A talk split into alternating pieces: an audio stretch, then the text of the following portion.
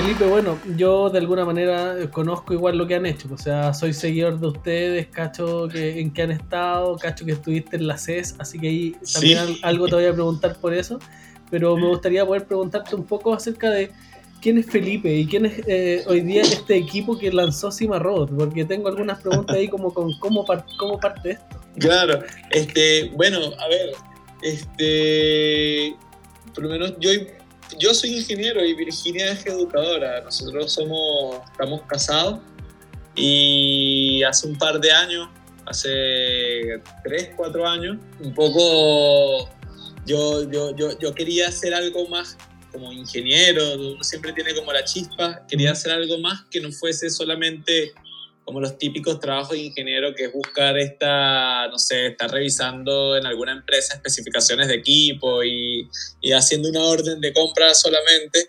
Entonces, como que yo siempre tuve mucha pasión por la robótica y precisamente cuando nace mi hijo, como que empiezo a cuestionarme más, nos empezamos a cuestionar mucho más profundamente que si estábamos haciendo lo que uno le apasionaba.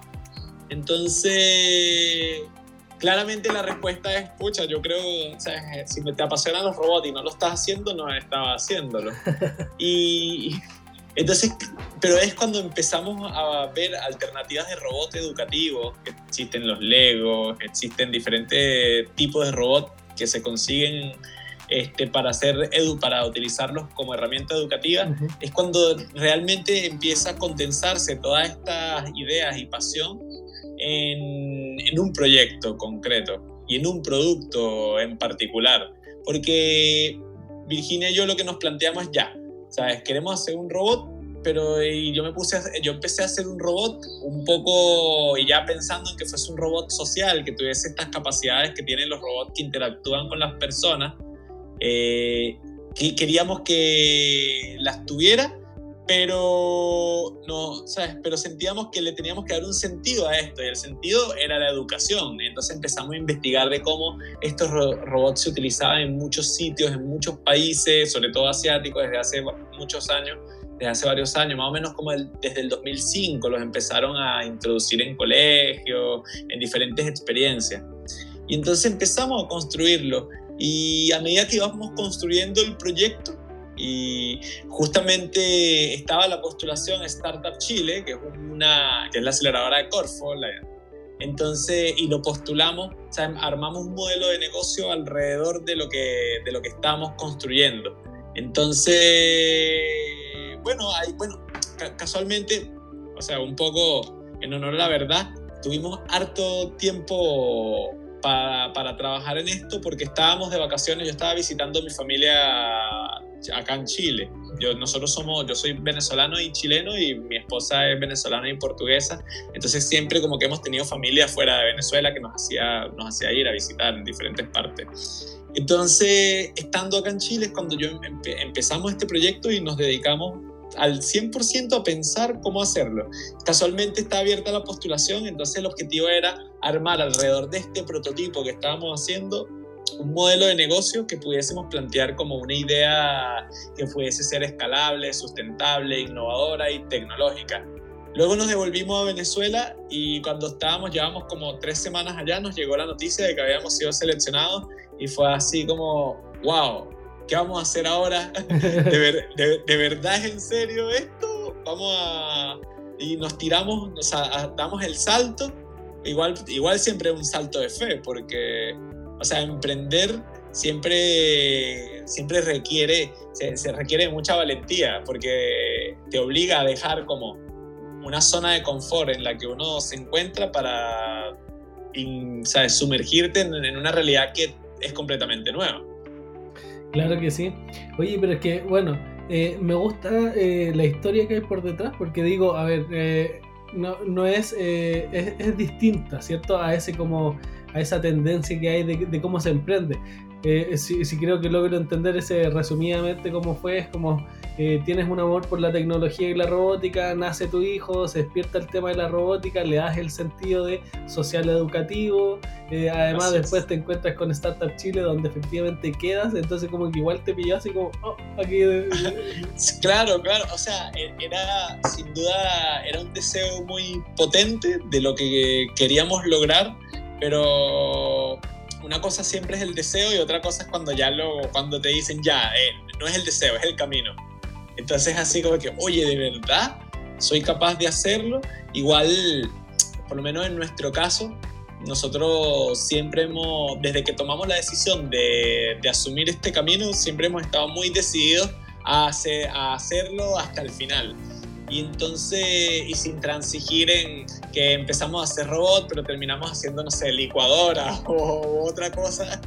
Entonces, pero esto te lo digo porque igual el desafío, nosotros estábamos conscientes, un poco éramos muy ingenuos de todos los retos que implicaba, pero estábamos conscientes de que el desarrollo de, de este tipo de, de producto en, en, Latinoamérica, donde no se desarrolla tecnología, donde el desarrollo de hardware es casi nulo, de, iba a requerir un esfuerzo mucho mayor que solamente explotar, eh, hacer un software, por ejemplo, hacer, no sé, una aplicación.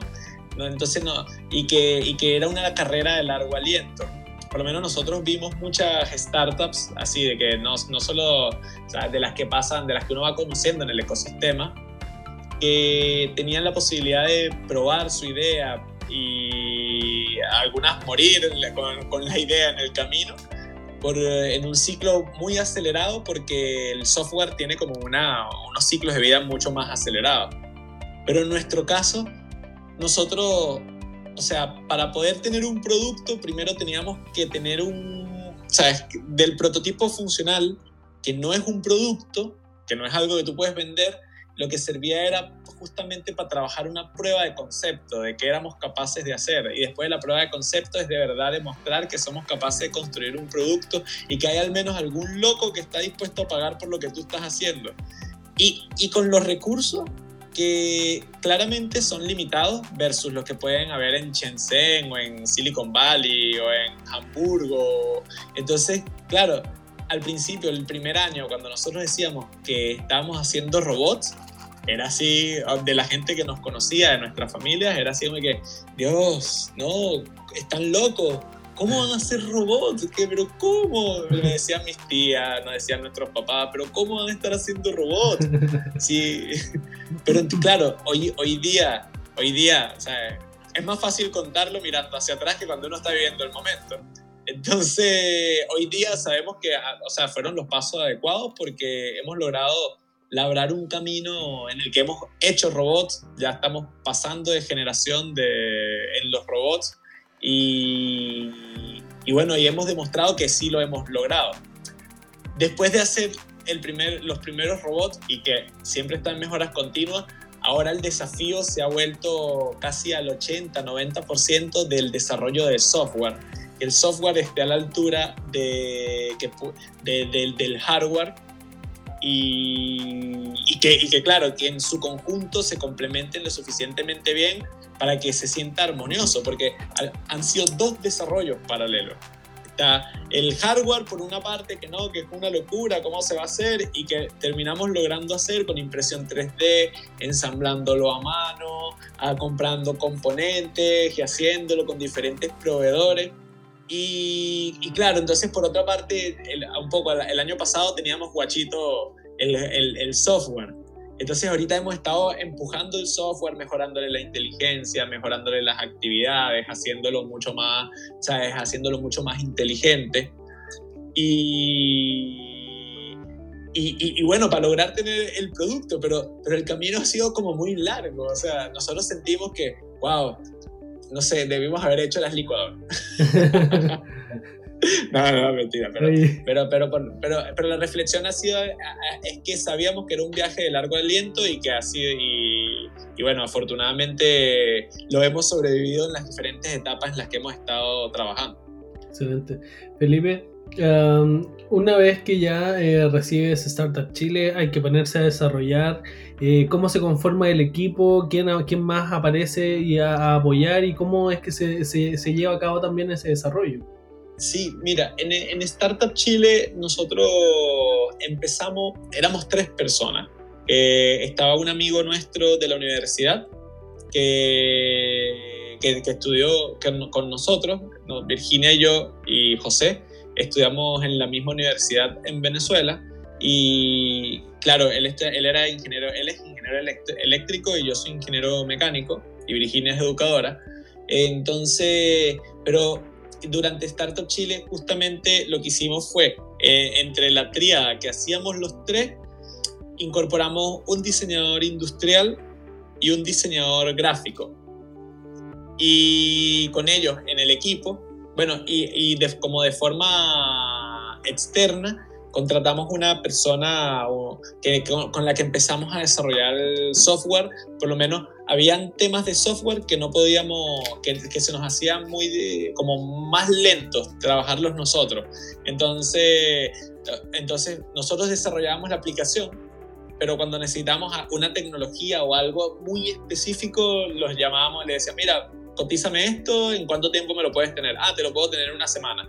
Entonces como que, como que optimizábamos trabajo así. Y por eso es que en un periodo relativamente corto, eh, es que nosotros con el diseñador industrial fuimos prototipando, mira, en, solamente en seis meses tuvimos por lo menos como 14 prototipos del cuerpo de cima pero así súper ágil, súper ágil, así. Yo, eso en seis meses y trabajando muy rápido. Y, logramos pasar la versión de la aplicación a la de las que nosotros hacíamos, que eran más o menos básicas, a una versión bien, bien potente, bien, o sea, bien potente, que es bajo la plataforma en la que trabaja hoy día. Casi la misma, una interfaz similar a la que tiene hoy día, pero todo eso lo sentamos en ese momento. Oye, qué bueno, bueno, igual eh, eh, estratégica esa, esa incorporación de, perfiles, súper bien. Sí, no, o sea, yo creo que siempre, o sea, que el emprendimiento, uno siempre tiene que tener, eh, o sea, el, el, equipo gestor debe ser capaz de traer talentos claves que te puedan ayudar a acelerar lo que, lo que tú estás haciendo. Excelente. Felipe, eh, desarrolladas las primeras versiones, eh, algo listo del software, cómo se sale a vender, quiénes son tus clientes, cómo, cómo se ofrece. Sí. mira, este, bueno, pasó Startup Chile y nosotros luego de Startup Chile entramos en otro programa, pero ya con el 3IE, entramos en dos programas. Uno que era el programa de startups de hardware de la Universidad de Chile, del FabLab, del FabLab de la U de Chile, y el otro y, el otro era el de rendimiento del 3GE de la Universidad Federico Santa María. Entonces, en el, en el 3GE, justamente fue una época, fue, fue, fue, muy clave. O sea, los dos fueron claves, pero en el tema de la venta, el 3GE fue clave porque dijeron, ya, está bien. Este, ustedes tienen esto, llegaron hasta acá, está muy bonito el robot, el concepto, el robot educativo, lo que hace, pero ustedes en los próximos meses, en los próximos, a ver, empezamos en septiembre y para marzo teníamos que ya, o sea, la, condición del programa era que tuviésemos venta. Y en un principio era así, bueno, o sea, fue, fue un desafío muy importante y creímos que no lo íbamos a poder hacer porque igual andábamos con unos prototipos súper básicos, súper, pero muy, muy, muy básicos. Entonces, que, que, que, nos, que nos exigieran eso así de entrada, que ok, me parece, están seleccionados, son muy buenos, pero si no venden, chao.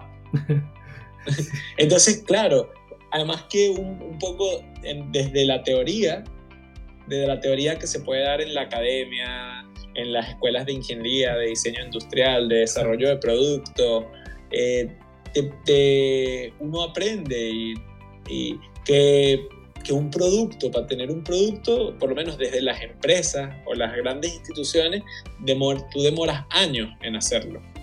O sea, por lo menos tres años en desarrollar un producto. Me decía un amigo que trabajaba en Electrolux que había trabajado en Electrolux desarrollando productos, eh, otra gente, por lo menos, bueno, de diversas partes del mundo, porque mientras estuvimos en, el transcurso de Startup Chile y la otra y el, 3G, participamos en un congreso de robótica en Barcelona, España, y ganamos el premio a la mejor tecnología exhibida ahí.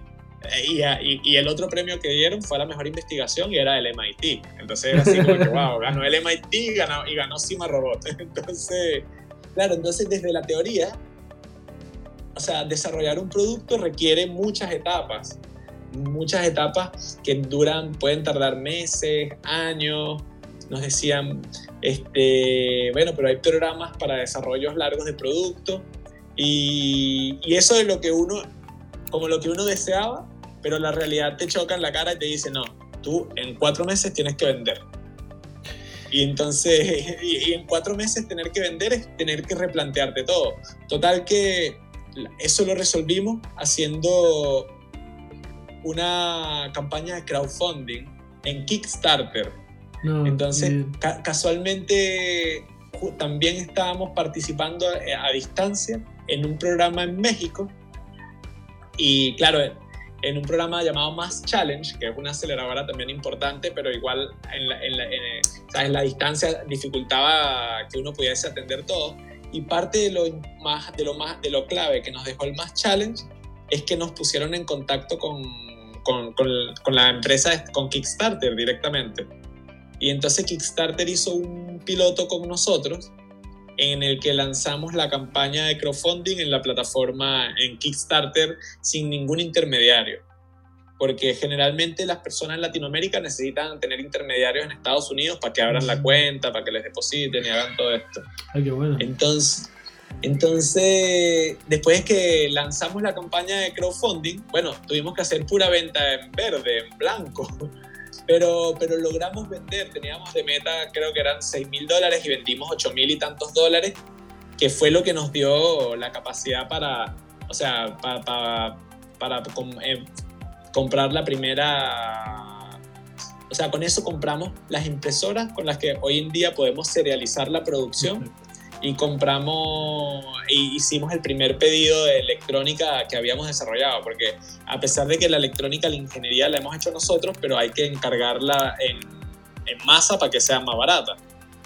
Claro que sí. Oye, Felipe, ahora eh, me hablabas de realidad, de cómo te pega la realidad en la cara. ¿Qué mayor realidad que una pandemia, una cuestión que no vivíamos hace entonces, quiero, quiero preguntarte un poco por eso, quiero preguntarte en qué están hoy, cómo es que se ha vivido esto de estar con esta crisis mundial, eh, ¿ha potenciado el negocio, la operación?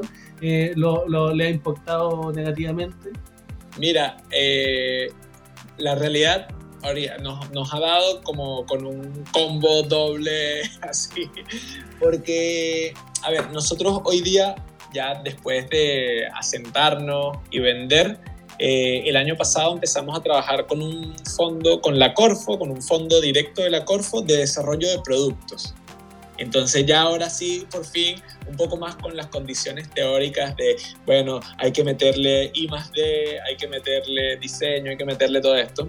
Entonces, y, el objetivo de este fondo así, es, ha sido y es pasar de estos cimas artesanales que nosotros hemos estado construyendo a mano con las impresoras en la, en la casa o en el laboratorio, pasar a un modelo de manufactura masiva.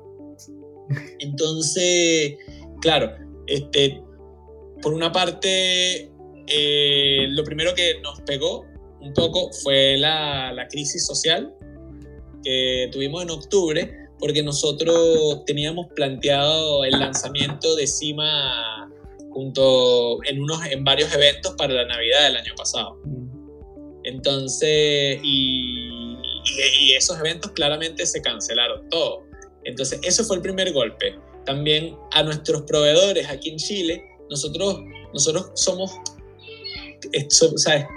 creemos, estamos seguros de que aquí en Chile existen los talentos para que nosotros, bueno, somos la muestra de que existen los talentos para desarrollar un producto de las, con las características que tiene el nuestro, de alta tecnología, con inteligencia artificial y que haga software y hardware, que son básicamente las competencias del siglo XXI. entonces, hacia dónde se dirige la nueva economía. Pero claro, a nuestros proveedores, sobre todo de la manufactura, les pegó mucho el tema de la crisis social y, y bueno, y ahora la pandemia con la parte de, de la inyección de plástico le, también les ha pegado bastante. Mm. ¿Qué, ¿Qué hemos logrado soslayar después de la crisis social? Ya, bueno, y un poco en este perfilamiento de nuestra tecnología que estamos haciendo con Corfo, eh, logramos que es el, la oficina de innovación, la gerencia de innovación de Corfo, eh, el año pasado como que nos asomamos para ver si nos aceptaban en el CES. Entonces, por ahí dice, no, mandó un correo y lo aceptaron, pero era así como, ¿sabes? Fue, nosotros empezamos a explorar y nosotros dijimos, bueno, en algún momento de la historia de, de CIMA y de nuestra tecnología, queremos, ¿sabes? Si hacemos electrónica de consumo, la feria más importante es CES. Y entonces en esos días me escribieron casualmente así como estas promociones y yo busqué el correo desde donde había salido, que era la, la asociación de, como la Consumer Technology Association, la Asociación de Consumidores de Tecnología de Estados Unidos. Yo, así yo busqué como de dónde había salido y escribí un correo y entonces luego ellos como que me escribieron de vuelta y me dijeron, ya, muéstranos qué es lo que tú tienes. y entonces yo que bueno, nosotros hacemos este tipo de robot y hacemos así, y, bueno, eso es lo que hacemos y quisiéramos saber en qué momento, si existe alguna posibilidad. Y ellos me respondieron, el momento es ahora, tienes que estar en el próximo CES, te queremos. Entonces me mandaron así como información acerca de lo que podíamos optar para ir al CES y así nos aprobaron al tiro, básicamente. Y entonces, claro, como el CES era en enero, la, la, crisis social, un poco el foco era esta campaña de Navidad que dimos como costo hundido, que, que, se, que la perdimos básicamente, pero todavía con el foco en la campaña internacional que era el CES. Entonces, bueno, fuimos al CES, nos fue muy bien en el CES, logramos, o sea, llamar mucho la atención de actores clave en la industria de la tecnología del planeta. Entonces, imagínate tener a coreanos o japoneses enamorados de tu robot, es así como, o sea, y cuando, cuando tú has hecho los robots en tu casa, entonces es así como, wow, ¿de qué estamos hablando? tengo una pregunta justo para eso, o sea, ¿qué tipo de conversación se tiene en una feria como esa? Cuando, cuando estás tú ahí presentando, ¿qué, cuál, ¿cuál es esa conversación que tienes? Mira, eh, esa, ese, el tipo de conversaciones que se dan son, a ver, cuando el concepto de contactos o conversaciones de alto nivel, yo creo que yo recién lo entiendo ahora después de que pasa un ejecutivo de Samsung o un ejecutivo de una empresa, de, empresas así muy potentes por tu stand y que tú, y que tú, o sea, y que tú has visto un poco por ñoño, pero que tú has visto dando keynotes o que dando así conferencias importantes de tecnología y que pasan por tu stand y te preguntan, ¿qué es esto? Y te dicen, oye, esto está muy interesante. O que pasan actores de empresas clave y que te dicen, oye, yo quiero trabajar contigo. Y tú le dices, yo también quiero trabajar contigo. o, que pasan distribuidores que te, o sea, y que te dicen, oye, yo, yo tengo tiendas en siete países y quiero vender tu producto. ¿Qué, qué, qué es lo que tenemos que hacer? Entonces, más o menos a ese nivel de, es lo, como los contactos que uno puede hacer con un buen producto. Una de las cosas de las que puedo hablar ahora Ah, bueno, o, que pasan una, una, anécdota graciosa, un poco. Eh, hay como varias, pero eh, en una ocasión hubo como tres, tres leads muy importantes. Había, yo, yo, yo tengo una maestría, aparte de, que me, de ser ingeniero, yo hice una maestría en negocios que terminé en la Católica, ahí en la PUC. Entonces, en un momento se acercó una, un ejecutivo de Samsung que había sido VP para toda una región así del mundo, así, no sé, América o Eurasia.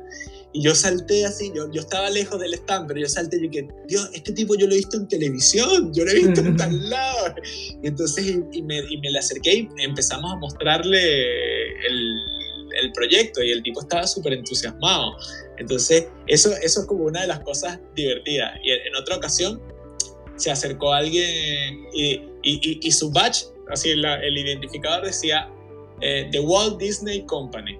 Y nosotros que, wow, o sea, qué, impresionante tener como la posibilidad de, de plantearse negocios de, de, este nivel.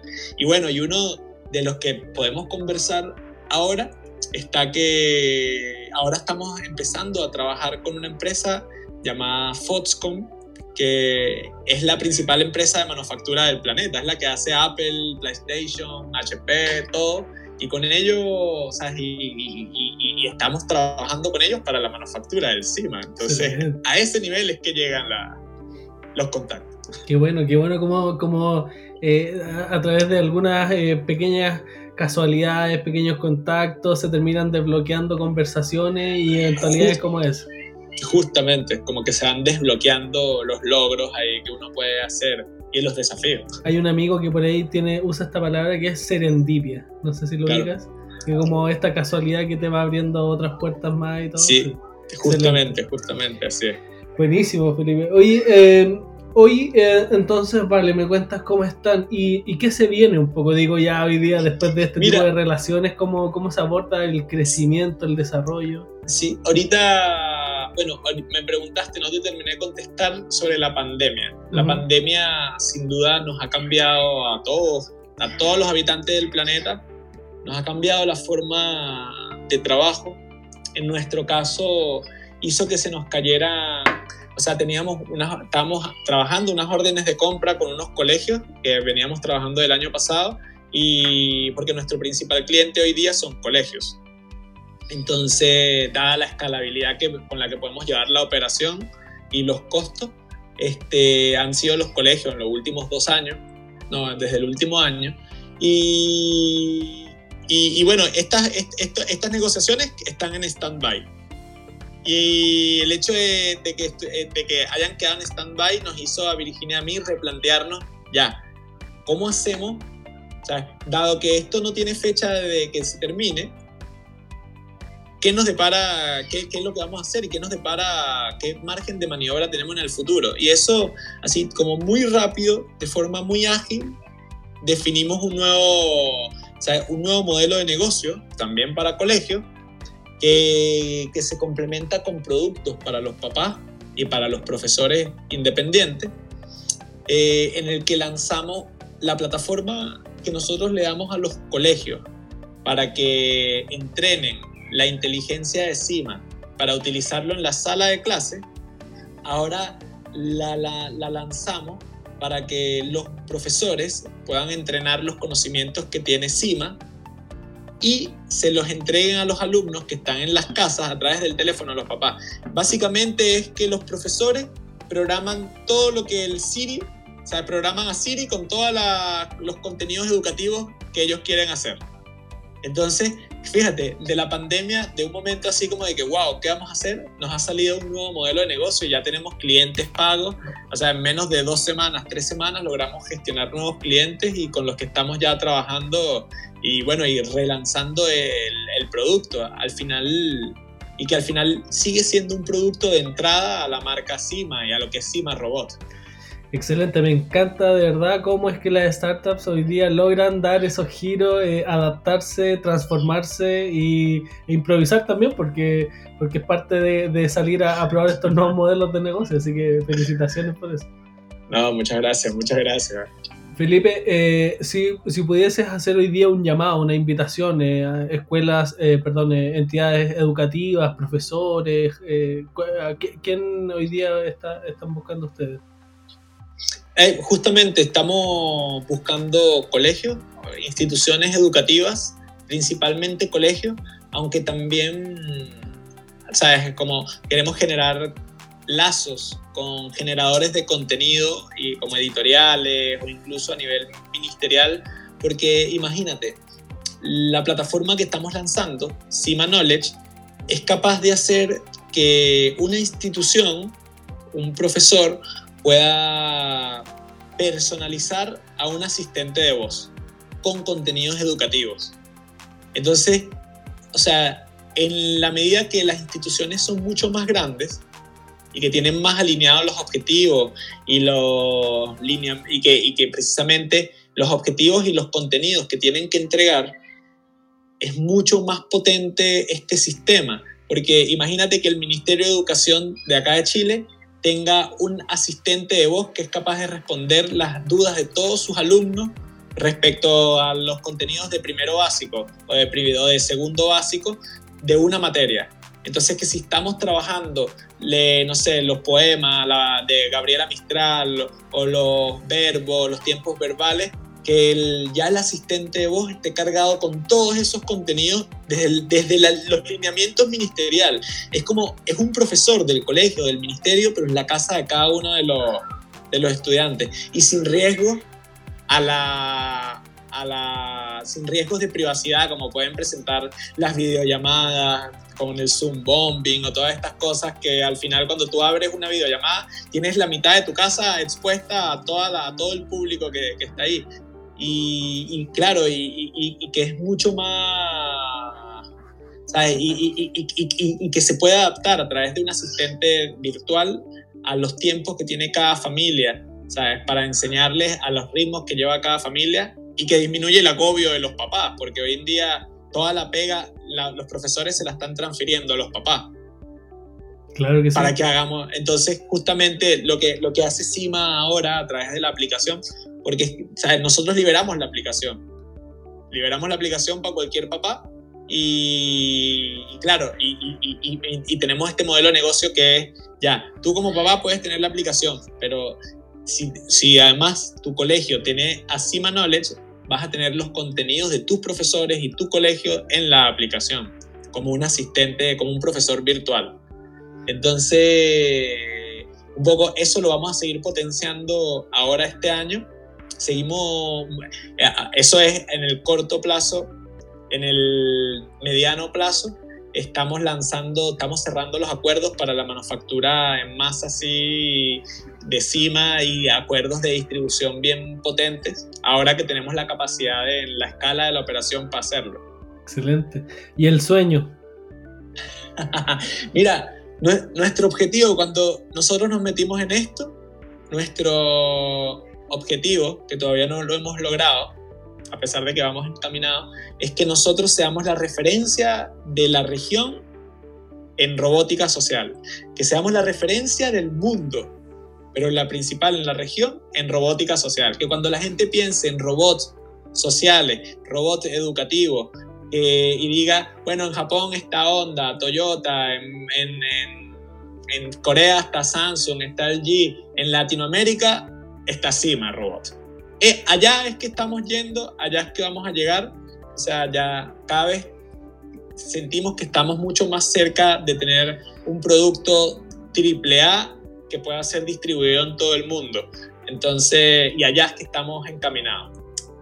Excelente, excelente respuesta. Ojo, y, muy importante, y que, sabes, un poco, y, sabes, si bien ese es el sueño donde queremos llegar, pero el objetivo de esto es haciendo esta tecnología real, democratizando esta tecnología para, para que la puedan disfrutar las personas que están a nuestro alrededor, que, en la, que son la, gente en Latinoamérica, que, ¿sabes? donde el acceso a las tecnologías es mucho más restringido que en estos países, que en Estados Unidos, los países asiáticos. Entonces, es de hacer la robótica social una herramienta accesible que mejore la calidad de vida y siendo la referencia en el mundo de la región de la robótica.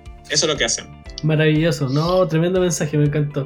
Eh, Felipe, ¿cuál es eh, el, sitio web de CIMA para poder eh, invitar a, entidades de educacionales y familias?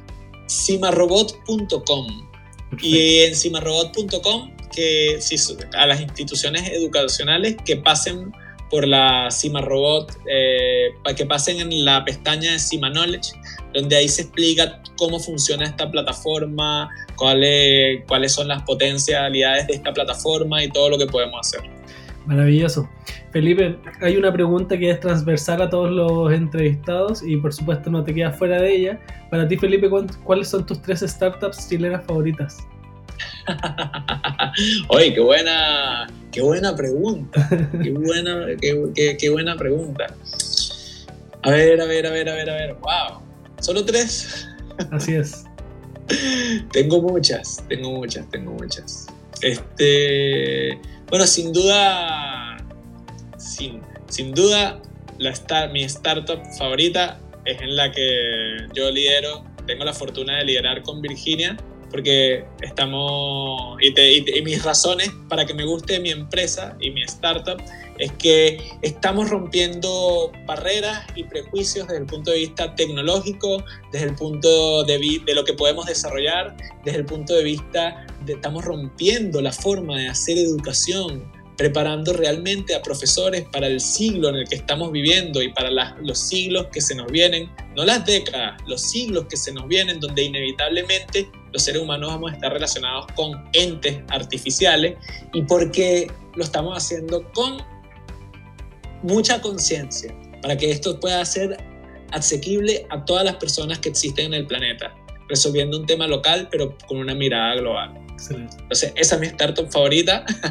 También, oye, creo que me gusta mucho lo que hace Lab4You, que también es una empresa, una startup dedicada a la educación y que con uno, ¿sabes? Con un core, con unas raíces muy, que yo veo, siento que son muy similares de tratar de, ¿sabes? De democratizar y llevar la tecnología, ¿sabes? es exprimir tanto este momento, esta, este momento en el que llegamos como una, como a una, llegamos a un nivel en la tecnología en el que lo podemos exprimir y todo para cortar la brecha que siempre ha habido entre los, los, los lugares o la, la, las sociedades que han tenido más acceso a la tecnología que nosotros. Entonces ahorita la tecnología ha llegado a un punto en el que si la sabemos exprimir podemos acortar mucho la brecha. Entonces por eso también me gusta Lab4U, que es un laboratorio eh, con el que puedes hacer experimentos de física, de química, de cualquier tipo utilizando el teléfono, celular. Sí, maravilloso, me encanta. Sí, sí. Y la siguiente, ay, de mis favoritas, que me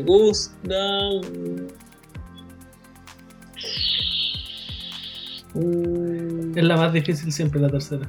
Sí, pues. Sí, sí, sí, sí, sí, sí, sí, sí, sí, sí, sí. Este.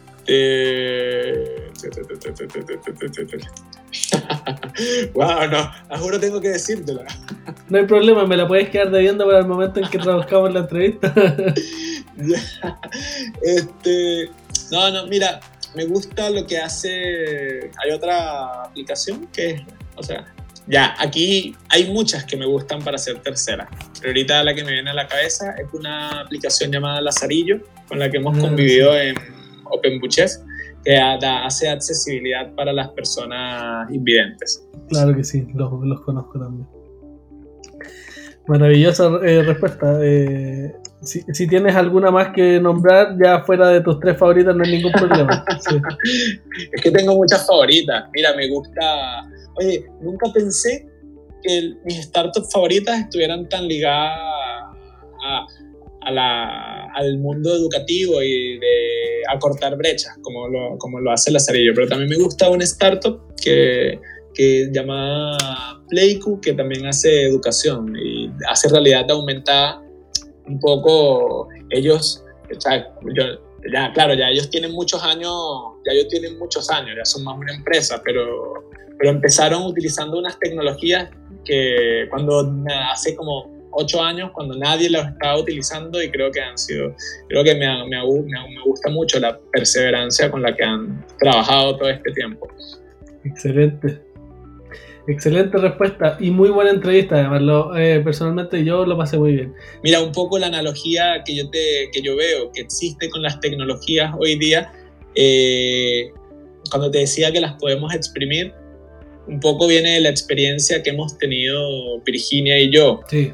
Eh, nosotros, cuando empezamos con el proyecto, eh, yo, yo empecé viendo videos de YouTube, o sea, yo estudié ingeniería mecánica y vi robótica, pero robótica a un nivel más industrial que todavía no, no tenía como aplicaciones tan reales. Y empecé buscando tutoriales en YouTube y todo para volver a aterrizar lo que yo había aprendido en la universidad con lo que podía hacer. Y así con la impresión 3D, que también la vi en la universidad hace, no sé, como 15 años atrás, y era como las tecnologías del futuro. Y yo, yo pensaba, oye, yo estoy seguro que alguien en algún lugar de Chile debe tener una impresora 3D y que la alquile. Yo voy a diseñar un robot, me bajé un software gratis de diseño 3D, un CAD, y, busqué, o sea, y empecé a trabajar con un software gratis, empecé a buscar clases gratis de robótica, de impresión 3D, empecé a programar las primeras aplicaciones para Android, las hacía con un software que iba consiguiendo todo gratis y un poco siguiendo la lógica de la innovación abierta. Y bajo esa misma lógica, yo creo que es la forma como podemos construir el ecosistema y hacer más fuerte nuestro, nuestro ecosistema. Ya la época en que las grandes empresas iban a ser los game changers que hicieran los ecosistemas, ¿sabes? que desarrollaran los países y las tecnologías de los países, ya eso pasó. Hoy día nos toca a nosotros, bajo la filosofía del crowdsourcing, de aportar a la sociedad lo que podemos. Y un poco por eso, ¿sabes? si tú quieres publicarlo escrito, no sé, telepáticamente o en podcast, o sea, no tengo ningún problema, porque creo que esto puede servir para otras personas y que vean que es posible hacer esto. Eso es. Muchísimas gracias por tu por esta de la entrevista, de verdad. Lo pasé muy bien. No, muchísimas gracias a ti. De verdad que estuvo bien divertida, estuvo agradable. Que estés muy bien, muchas gracias. Encantado, Jorge, un gustazo. Hasta luego. Que estés bien. Chao. Chao.